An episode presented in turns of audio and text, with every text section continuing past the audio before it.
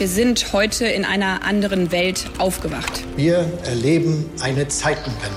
Ukraine must win this war. Gas ist von nun an ein knappes Gut. Weil Krise ist, halte ich an der Schuldenbremse fest. You'll never walk alone. Was verschweigen Sie uns eigentlich, Herr Bundeskanzler? Hauptstadt das Briefing mit Michael Brücker und Gordon Ripinski. Live von der Pioneer One. Herzlich willkommen, es ist Freitag, der 3. März. Und hier ist wieder der Hauptstadt-Podcast live, diesmal von der Pioneer One. Wir fahren durch Berlin und einer sitzt mir gegenüber. Gordon Ripinski, schön, dass du da bist. Michael Brücker, freut mich sehr, dass du wieder da bist. Freut mich sehr, dass Sie alle da sind hier an Bord. Und auch, es freut mich natürlich wahnsinnig, dass auch alle an den Empfangsgeräten am Freitag da sind. Wir zeichnen diesen Podcast, wie Sie schon ahnen, ein wenig früher auf, am Mittwochabend nämlich. Und äh, da stecken wir mitten in einem sehr, sehr wesentlichen Hauptstadtthema, durch die wir gerade durchfahren, nämlich wer wird Berlin regieren? Und es wird nicht so kommen, wie du es dir als Konservativer immer gewünscht hast. Wieso? Die CDU regiert doch. Ja, aber du wünschst dir doch immer rot, rot, grün, weil sonst hast du gar kein Feindbild mehr und du weißt gar nicht mehr, wofür du morgens aufstehst. Oh, den Gag hat er sich so lange jetzt überlegt. Deswegen, deswegen warst du gerade eben eine halbe Stunde im Studio alleine. Jetzt Ich habe ich hab, ja, ich Oh hab ja, konservative Witze ähm, mit rot, rot, grün. hab ich mir Konservati kon ja. Pass auf, jetzt der Unterschied ist, Konservative brauchen keine Feindbilder. Konservative, die gar keine Konservativen sind, sondern liberale, bürgerliche, die wollen einfach nur eins. Solide, gut, verlässlich regiert werden. Dazu war leider Rot-Grün-Rot in den letzten, weiß ich nicht wie viele Jahren in Berlin, nicht imstande. Ein, ein Jahr. Naja, naja, also die Roten seit 20 Jahren, die SPD seit 20 Jahren. Und jetzt macht Franziska Giffey das, was der Wähler ihr ja gesagt hat. Die Wählerinnen und der Wähler, nämlich, liebe Frau Giffey, es war schön gewesen, bitte zurücktreten, lassen Sie mal andere ran. Und sie macht das natürlich geschickt, verkauft das jetzt als politische Demutsaktion. Ich trete zurück, damit andere regieren können. In Wahrheit macht sie natürlich einen richtig schönen Deal mit Kai Wegner, sammelt sich alle Senatorenposten ein, macht sich wahrscheinlich die größte Senatorenkanzlei, die jemals in Berlin regiert hat. Ja, und ist, und ist endlich die nervigen Grünen los und die anstrengenden Linken, die sie nämlich mindestens so anstrengend findet, zumindest hier in Berlin, wie viele der CDU-Politiker. Okay, da waren jetzt so viele Fehler in diesem Statement drin, dass ich gar nicht weiß, wo ich anfangen soll. Aber lass mich mal an der ersten Stelle anfangen. Ähm, Rot-Rot-Grün wird es so nicht geben, aber ob es Schwarz-Grün ganz sicher nicht gibt, ist noch nicht raus. Das heißt, so gut ist äh, Giffey's Verhandlungsposition nicht. Das ist das Erste. Das Zweite ist, äh, wird Giffey wirklich Senatorin? Ich würde nicht drauf wetten. Ich kann mir sehr gut auch vorstellen, dass sie nur diese Koalition umsetzen will und dann am Ende sagt, äh, jetzt macht ihr es aber ohne mich. Aber auch darauf würde ich nicht wetten. Ich sage nur, ich glaube nicht, dass sie das für einen Posten macht. Wenn Franziska Giffey für einen Posten etwas gemacht hätte, dann hätte sie jetzt Rot-Rot-Grün verhandelt. Dann wäre sie nämlich Regierende geblieben. Also das kann man ihr, glaube ich, nicht Sie unterstellen. möchte mit Frau Jarasch wirklich nicht mehr zusammenarbeiten. ja, das stimmt. Kann man auch verstehen, muss man ehrlicherweise sagen.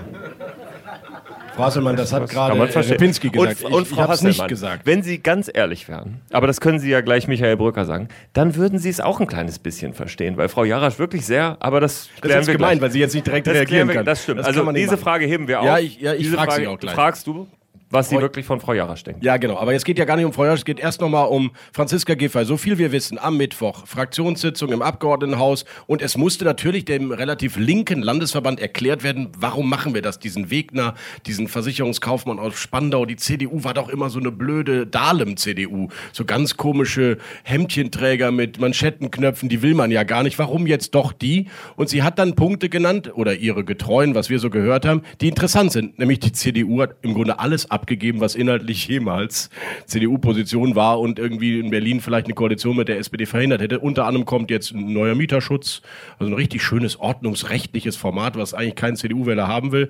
Wahlalter wird ab 16 runtergeschraubt. Es gibt ein Einbürgerungszentrum, sagt die Partei, die gerade noch die Vornamen der Silvestertäter haben wollte. Also Kai Wegner hat alles abgeräumt, was es so gibt.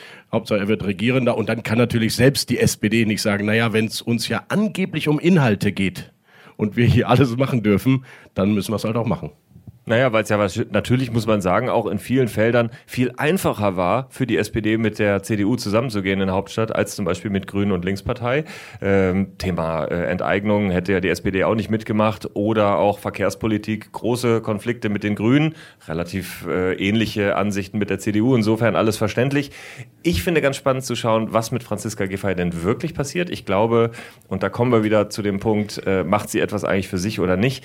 Tatsächlich könnte diese Niederlage aus dem Roten Rathaus rauszugehen, womöglich am Ende dann doch noch für sie irgendwann mal zu einem Sieg werden. Vielleicht wird sie ja Innensenatorin, kann sein, oder sie geht ganz raus, dann könnte es auch sein, dass sie in drei Jahren nochmal angreift als eine Spitzenkandidatin, man weiß es nicht. Aber jedenfalls ist sie, glaube ich, im letzten möglichen Moment zurückgewichen von diesem, von diesem Posten. Und ich ahne schon, welche SPD-Unart wieder auf Deutschland zukommt, nämlich abgewählte Ministerpräsidenten oder abgewählte Landesminister werden dann plötzlich auf Bundesebene Bundesminister.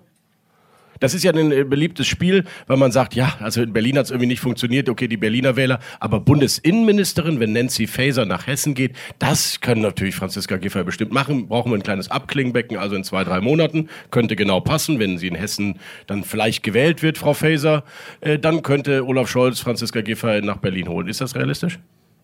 Also ich glaube das nicht, weil das zu schnell ist. Äh, aber in dem Moment, in dem Nancy Faeser in Hessen tatsächlich gewinnen würde, würde sich die Frage natürlich stellen und dann gibt es erstmal keine Innenministerin der SPD. Ähm, insofern könnte, könnte dieser Punkt kommen. Ich würde da, aber es ist so glaskugelhaft. Ich, ich glaube das erstmal nicht. Spannend wird erstmal sein zu Ja, sehen. du kennst dich aus mit der Stand- SPD und weißt das schon. Ja, stand, ja gut, aber wir, wir denken ja immer, dass alles schon irgendwie bis ins Detail vorgeplant ist. In der Wahrheit ist es, in, in Wahrheit ist es ja dann doch nicht so. Äh, spannend wird sein zu sehen, was in den nächsten Tagen vielleicht passiert, ob es die SPD-Linke tatsächlich nochmal aufbegehrt. Ich sage da nochmal, Mittwochabend ist unser Stand jetzt. Ähm, äh, da gibt es ja schon die ersten Äußerungen von SPD-Linken, die sagen, wir müssen eigentlich mit Rot-Rot-Grün ins Ziel gehen. Also insofern, vielleicht bekommst du dein Feindbild doch noch, lieber Michael Brücker. Damit ihr in der Dahlem-CDU auch äh, und bei dir zu Hause ist ja bei dir um die Ecke, damit ihr auch was zu schimpfen habt, damit ihr morgens, Da- damit ihr morgens, ja, damit, wenn ihr wunderschönen Bezirk Zehlendorf wohnt, Steglitz-Zehlendorf, ein großer Bezirk, ein, äh, ein äh, wirklich diverser Bezirk auch. Da gibt's wirklich alles was es so gibt an Menschen und die gibt's auch bei uns und diese Dahlem-CDU ist immer wieder dieses Framing, aber die Wahrheit ist natürlich Rot-Rot-Grün, gebe ich dir recht, Gordon, habe ich gedacht, kommt immer dann, wenn es kommen kann. Und das ist jetzt, und deswegen habe ich ein neues Momentum, und wir wollen ja hier auch was mitnehmen aus diesem Podcast, ist für mich, Politik ist eben am Ende doch auch Gefühle. Vorsicht jetzt, Gordon. Politik ist irgendwie am Ende ein Geschäft zwischen Menschen. Und wenn Menschen miteinander keine Lust haben zu agieren, was ja bei uns zum Glück völlig anders ist, dann kann eine Koalition nicht klappen, egal ob die Inhalte eigentlich dafür sind. Und deswegen muss ich da gleich auf Frau Hasselmann natürlich nochmal kommen. Wenn Franziska Giffey und Bettina Jarasch so gegeneinander auch in den Wahlkampfwochen gearbeitet haben, dass sie sich das Schwarze unter den Fingernägeln nicht gegönnt haben, dann versucht man eben alles nicht miteinander zu regieren, obwohl deren Parteien, wahrscheinlich sogar deren Wähler, natürlich das Linksbündnis lieber hätten. Das ist für mich eine wirklich neue Erfahrung, dass auch ja, ich mache jetzt nicht die Mann-Frau-Nummer auf, aber ich, äh, aber diesen ich- Machtkampf. Lass uns mal noch eine Sache, du hast recht, Der- das persönliche Miteinander ist natürlich entscheidend. Aber ich glaube, es gibt auch sowas wie so eine intuitive Mehrheitslogik. Und deswegen kommst du einfach nicht so richtig mit diesen ganzen Argumenten von wegen, ja, es gab ja schon Ole von Beust und ja, und auf der anderen Seite, ja, aber mit Armin Laschet war es doch auch wieder so. Und dann, ne, es gibt eine gewisse Logik. Nach der Bundestagswahl war die Logik, Armin Laschet hat es wirklich, wirklich verloren und Olaf Scholz ist eigentlich derjenige, der einladen müsste für die Ampel. Und deswegen ist es auch so gekommen.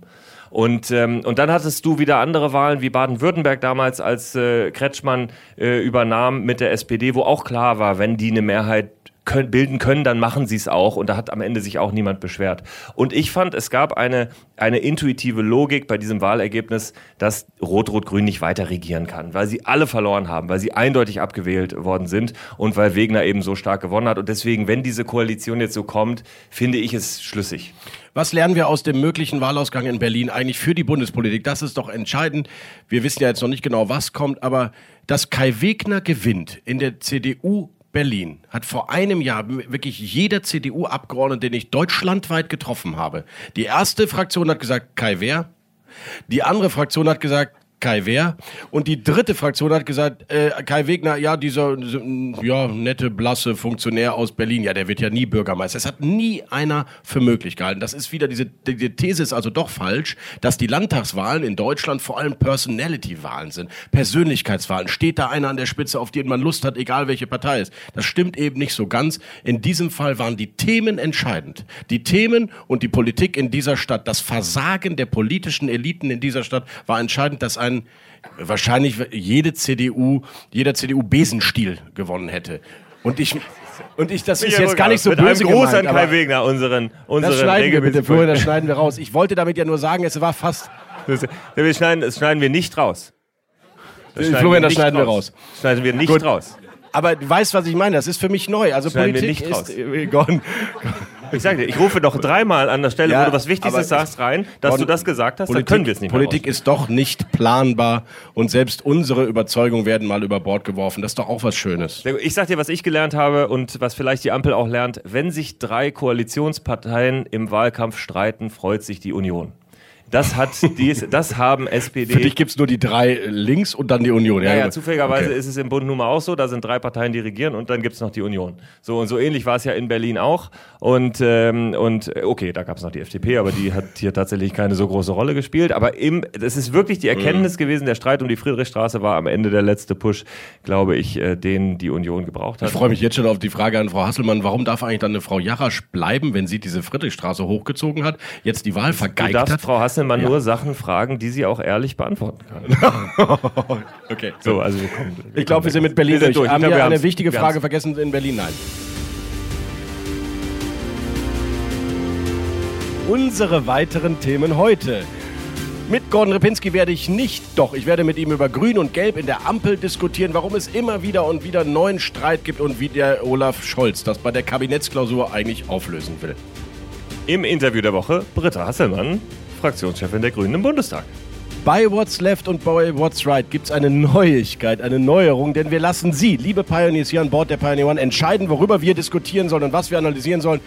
Pro Kategorie gibt es zwei mögliche Themenvorschläge. Die wir dann hoffentlich noch wissen. Wir haben sie uns nämlich sehr spontan vor dieser Podcast-Aufzeichnung ausgedacht. Na gut, bei What's Next freuen wir uns über unseren Chefkorrespondenten, den Chefforensiker, Chefarchäologen und Chef mit der Lupe, Betrachter des Bundestags, Rasmus Buchsteiner.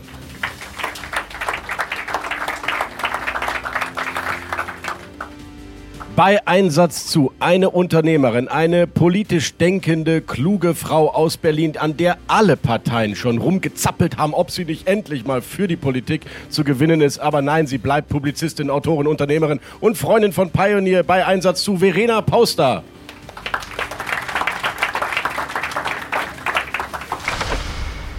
Bleiben Sie doch jetzt einfach bei uns und hören Sie diesen Podcast bis zu Ende, aber eben auch alle anderen Podcasts und Newsletter, die wir auf thepioneer.de jeden Tag für Sie frisch zubereiten. join.thepioneer.de. Seien Sie dabei, unterstützen Sie unabhängigen digitalen Journalismus und kommen Sie an Bord. Hauptstadt das Briefing mit Michael Brücker und Gordon Ripinski. Live von der Pioneer One.